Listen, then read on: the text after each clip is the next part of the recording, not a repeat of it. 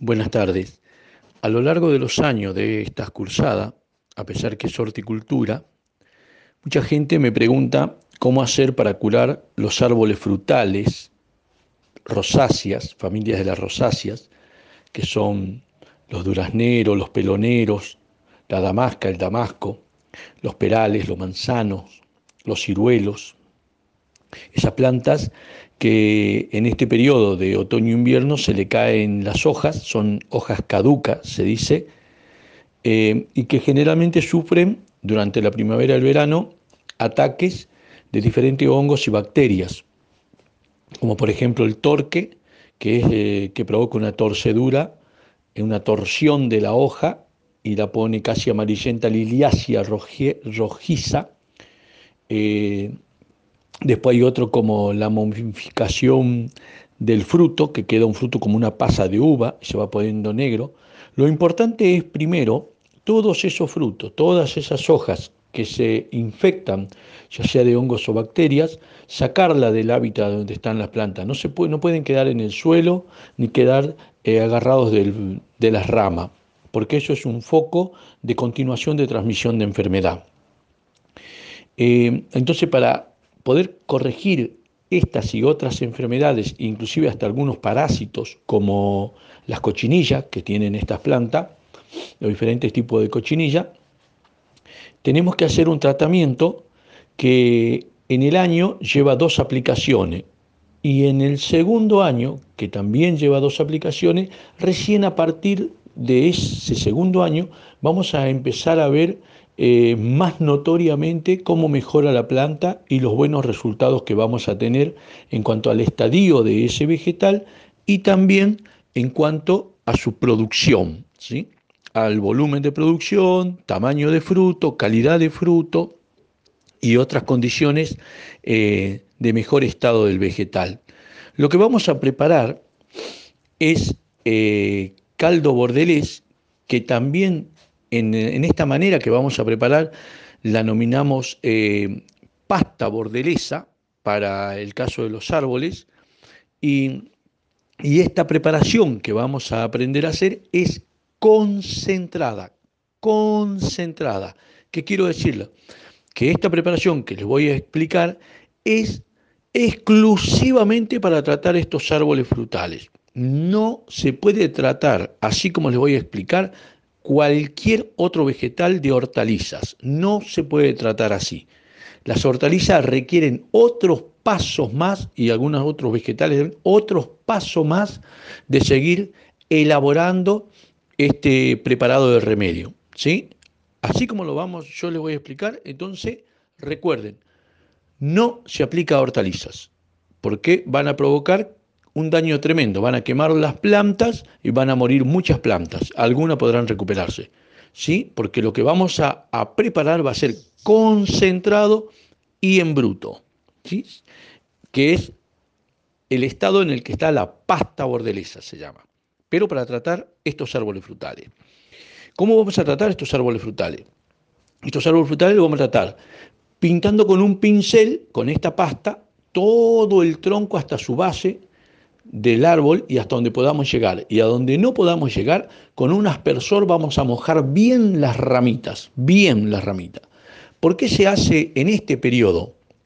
¿Por qué se necesita que se le caigan las hojas? Porque ahí estamos seguros de que el árbol ya está en dormición, está durmiendo en este periodo frío.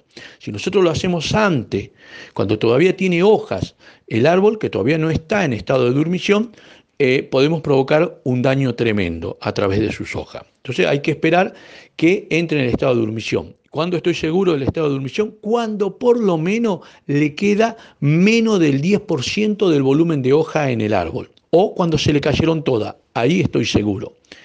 La primera aplicación va a ser ahí y la segunda aplicación va a ser en agosto, los primeros días de agosto o fines de julio, ¿sí? O fines de julio, cuando antes que despierte el árbol.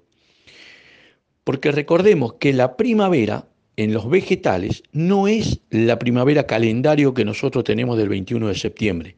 Van a ver que hay muchos árboles ornamentales o frutales que empiezan a florecer en agosto. Y esa es la primavera real, cuando empiezan a florecer, la primavera natural, cuando empiezan a florecer estos árboles. Nosotros, esta segunda aplicación la vamos a tener que dar antes de que despierten esas yemas florales, ¿sí? Antes. ¿Cómo me doy cuenta yo que antes que despierten esas yemas florales? Van a ver que si ustedes observan las yemas en las ramitas de estos árboles que les nombré ahora, van a estar en un estado leñoso, amarronado grisáceo. Están bien en un estado leñoso, parece una planta seca. Fines de julio, ahí nomás, la primera semana de agosto, en ese periodo de la última semana de julio, esos 15 días, van a ver ustedes que las yemas empiezan en, en las puntas a tener una tonalidad violácea, marrón violáceo. Van a ver un cambio. Observan a ver que hay un cambio marrón violáceo. Después pasa eso a violáceo eh, verdoso y ya después despierta. En ese periodo, antes de ese periodo, antes que ocurra que avance lo violáceo sobre esa yema, yo tengo que hacer la segunda cura, la segunda aplicación. ¿Sí? Bueno, ¿cómo preparo el caldo bolén? Eh, los ingredientes que yo les voy a decir se pueden comprar en cualquier ferretería ahí en el interior. Principalmente van a una ferretería y van a comprar ambos elementos eh, por kilo. Entonces, lo primero que tenemos que mirar es cuántos árboles tengo yo en mi, en mi monte frutal o en mi patio. ¿Cuántos árboles son los que voy a tener que curar? De acuerdo, si tengo dos árboles, tres, cuatro, no es lo mismo que tenga 15, 20 o 30 árboles, porque voy a tener que pintar, entonces voy a necesitar mayor volumen de la pasta. ¿sí? Yo le voy a dar para preparar 10 litros de esa solución concentrada. De ahí ustedes deduzcan la menor cantidad a un volumen mayor. Entonces, se prepara mezclando sulfato de cobre, que son unas piedras azules que las puedo comprar en la ferretería por kilo, por medio kilo. Y cal, cal de construcción, que la llaman cal hidratada, más agua. Sulfato de cobre, más cal, más agua. Se usa para muchísimos tipos de enfermedades. Eh, manchas en hoja, eh, en fruto, en rama, en achicharramiento de hojas, como le decía el torque, en pudriciones, ¿sí? Y un montón de otras enfermedades producidas principalmente por hongos y bacterias. Y casi en todos los cultivos también. Pero recuerden, para otro tipo de cultivos no frutales faltan otros pasos que no lo voy a explicar en este momento. ¿sí? Eh, también controla ácaros y también se usa como repelente de varios insectos. Lo podemos usar inclusive al sulfato solo como repelente de varios insectos eh, sin la cal. ¿sí? Eh, también solo sirve para controlar algunos yuyos que están en estadio joven, en estadio de plantín de esos yuyos, también sulfato solo sirve para, controlar. Y actúa mucho en, preventivo, en preventivo principalmente. ¿sí? Eh, curativos son otros pasos, aunque se usa también, como les digo, en curativo. Entonces, los ingredientes para preparar el caldo. Eh, un kilogramo de sulfato de cobre, tengo que tener también 550 gramos de cal hidratada de construcción. Reitero, para un kilogramo de sulfato de cobre, 550 gramos de cal hidratada. No puede ser menos ni puede ser más. Tengo que ser exacto, porque si no me puedo o pasar hacia la acidez de lo que estoy preparando o a una alcalinidad y ya no va a ser el, producto que yo necesito preparar. Las mediciones tienen que ser correctas, ¿sí? O al menos que yo tenga un medidor de pHímetro para medir su pH. Si no, tiene que ser correcta. Para un kilogramo, 550 gramos de cal hidratada de construcción. Busco dos recipientes, unos recipientes de 10 litros o más, eh, que no sean de metal. Un palo de madera para revolver, preferentemente el palo de esos que es de escoba, agua, una media de lycra o un lienzo de alpillera para disolver el sulfato de cobre. Una vez mezclado el sulfato de cobre con la cal, no se puede guardar. Por eso es mejor preparar y guardar las dos soluciones concentradas por separado y mezclarla cuando se necesite. No puedo guardar cuando ya las tengo mezcladas. Todo lo que, lo que voy a mezclar es para usarlo. Entonces, en esa lona de alpillera agarro, o en esa de laica, pongo ahí la cantidad de sulfato de cobre, algunas veces viene, con una, viene como apedronado, como si fuese una piedrita, y con un martillo despacito lo rompo, que quede lo más, lo más polvoriento posible. Agarro el recipiente ese que tengo de, de 10 litros, ¿sí? yo machuqué las piedritas y, hago como un saquito, ato, como un saquito de té, ato esa lona o esa media, la ato bien, me hago un saquito y se pone ese sulfato dentro de lo que yo tengo, ese recipiente con agua con 5 litros de agua. El equivalente que le voy, le voy dando es para 5 litros de agua. Lo pongo ahí con 5 litros de agua y lo dejo toda la noche, que se disuelva bien. Al otro día va a quedar un color azul. En otro recipiente de 10 litros, también la capacidad de 10 litros, agarro y pongo otros 5 litros de agua y en él disuelvo la cal. Dejo con un palo bien disuelta la cal. La puedo dejar para el otro día. De esta manera, así como están separados, yo puedo poner, como le dije, en recipiente que no sean de vidrio y puedo guardarlo. ¿sí? En la oscuridad los guardo y después lo voy a usar, inclusive hasta para eh, preparar los otros pasos que, que les digo que faltan para, preparar, para hacer remedio para otros tipos de vegetales, ya sean las hortalizas, por ejemplo. En este caso, preparamos cinco de cada uno separado. Al otro día, eh, cuando ya lo dejamos toda la noche estacionado al caldo verde, cuando vayamos a usar ambos, eh, debemos mezclar siempre iguales cantidades en este primer paso, iguales cantidades para esto que estamos haciendo pasta bordelesa. ¿sí? Y la forma de mezclar, porque vamos a tener 5 litros de solución de sulfato de cobre en un recipiente y 5 litros de solución de cal en otro recipiente. O sea, vamos a mezclar 5 litros y 5 litros. Entonces, siempre voy a echar la solución de sulfato sobre la de cal. Por eso el recipiente tenía 10 litros o más, ¿sí? Hecho la de sulfato sobre cal, siempre, no al revés, porque voy a provocar otra reacción química, voy a provocar otro compuesto, otra solución.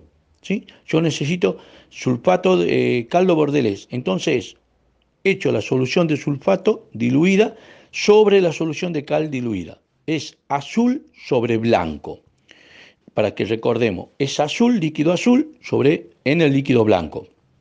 Para acordarse, fíjense en nuestra bandera, que es azul sobre blanco, ¿sí? el primer listón de arriba. Eh, entonces, yo le decía, para saber si es que está bien, no está ácido, no está alcalino, esta, dos, esta solución que yo ya acabo de entreverar, estas dos soluciones, y no me hizo otra solución alcalina o ácida, si yo usé las medidas tal cual le estoy dando, no va a haber ningún problema. Estén seguros que está correcto. Pero si ustedes no tuvieron balanza y lo hicieron a ojo, van a tener que tener un pHímetro porque si no van a preparar otra solución que puede dañar al cultivo. ¿sí? Eh, entonces, esto así como, como está, como le acabo de decir, en bruto es lo que también llaman pasta bordelesa. Yo tengo entonces una solución ahí de pasta bordelesa de 10 litros. ¿sí? A esa pasta bordelesa, si yo le agrego 150 mililitros de aceite mineral, que compro en algunas plantineras, ya con eso no solo voy a controlar los hongos y las bacterias que quiero controlar, que se, que se ubican entre las rendiduras de la corteza o cerca de la yema en las plantas o en algunas cicatrices del árbol, se colocan ahí, ahí están generalmente, o están en el recorrido de la planta, y después hay insectos como las cochinillas, las que tienen caparazón, con esta aplicación del aceite mineral en la pasta, diluyéndolo en la, pasta, controlo mejor a esos y otros agentes patógenos. ¿sí? Entonces, le puedo usar ese aceite mineral para agregar un activo más a la pasta bordelesa. Em, agarramos, como le dije, empezamos a, pintar los árboles desde abajo hasta arriba, hasta donde más lleguemos con el pincel, y el resto lo aplicamos con un rociador mojando bien la planta. La segunda aplicación, como les dije, es antes de que la yema, eh, técnicamente se dice, se muestre turgente, o sea, que la yema empiece a cambiar de color leñoso, marrón grisáceo, a un marrón violáceo. Antes, y eso es generalmente entre la última y primera semana de última de julio y primera semana de agosto. Yo me inclinaría técnicamente a aplicar eh, más que nada en la última de julio, ¿sí? Porque muchas veces no sabemos cuándo viene el famoso veranito de San Juan que aparece en agosto, que algunas veces se adelanta y termina provocando la floración temprana de esas plantas. O sea que la yema despierta más rápido. Tenemos que evitar esa parte. Entonces, esa aplicación vamos a empezar a curar todos nuestros árboles. Al año siguiente tenemos que volver a hacer esas segundas dos aplicaciones y van a haber mejoría ya a partir del tercer año. Luego podemos seguir haciendo alguna preventiva de una aplicación y vamos viendo, pero es importante toda hoja, fruto, resto de la planta que estén enfermos, sacarla del hábito donde están esas plantas, porque si no estamos dejando focos para continuar la infección. Y cuando vamos a hacer podas, o vamos a cortar una rama porque hacemos despunte, esas heridas también las podemos curar con pasta bordelesa. Si nos queda solución, porque hemos hecho bastante, hemos calculado más y nos queda solución, acuérdense, les reitero, se las puede guardar separada, separada una de otra y eso, después que guardamos separado, lo vamos a poder utilizar en nuestros cultivos de hortaliza. Pero ahí yo les explicaré cuáles son los otros pasos para aplicar no se aplica en bruto, o sea, no se aplica concentrado, porque puedo matar al vegetal. Se hacen diluciones diferentes según qué tipo de cultivo, según cómo viene la enfermedad avanzando, según el estadio, o sea, la edad del vegetal, según varias consideraciones técnicas a tener en cuenta. ¿Sí? No es que se aplica por aplicar y así nomás. También hay consideraciones del ambiente. Pero eso lo vamos a ir viendo a medida que vayamos avanzando dentro de poco en cultivo, vamos a ir cómo hacemos esta segunda etapa para aplicar en cultivos hortícolas, ¿sí? las diferentes diluciones o diferentes concentraciones, mejor dicho. Esto es para que entiendan. Cuando nosotros nos enfermamos nosotros y se enferma un hijo chiquito nuestro, ¿sí? y enfermamos de la misma enfermedad. Eh, resulta que viene el médico, nos diagnostica y dice que tenemos que tomar antibiótico. Normalmente, por mi tamaño, por mi edad, eh, por la enfermedad, es probable que a mí me dé un antibiótico entre 500 y 1000 miligramos. Esa va a ser la concentración que me va a dar a mí de, antibiótico. A mi hijo, por ser más chiquito, por su contextura anatómica, por cómo está creciendo, por varias consideraciones que hace el médico al respecto de ese ser vivo, es muy probable que el antibiótico no sea mayor a 250 miligramos, porque puede provocar otras condiciones eh, adversas a querer contrarrestar la enfermedad. ¿Se entiende? Puede hacer daño. Entonces, ese es el, ejemplo que le quiero dar. No se aplica el cardo bordelés en bruto a planta chica, a planta en crecimiento temprano, a planta media, a planta adulta y depende de qué tipo de planta estoy hablando también. No se aplica, muchas veces yo veo que entran al Google, al famoso Google, y en el Google no dice todo. Y ustedes sacan recetas y no es una receta, son tratamientos, como hacen cualquier médico de humano o el doctor veterinario con otros seres vivos y con nosotros. Son tratamientos y nosotros vamos a tener que aprender a hacer tratamientos con esos seres vivos llamados hortalizas, en los cuales estamos preparándonos. ¿sí? Muchísimas gracias. Y bueno, mañana continuaré con, con la clase que viene de la segunda parte de monitoreo y iremos avanzando mucho más rápido de lo que veníamos. ¿sí? Ya estoy desprendiéndome de las obligaciones que tenía en presentación de proyectos, a que ya vamos a volver a recuperar el curso. Muchísimas gracias y espero que se haya entendido. Consulta que no se haya comprendido. Bueno, Espero, voy a ver después las preguntas. Gracias.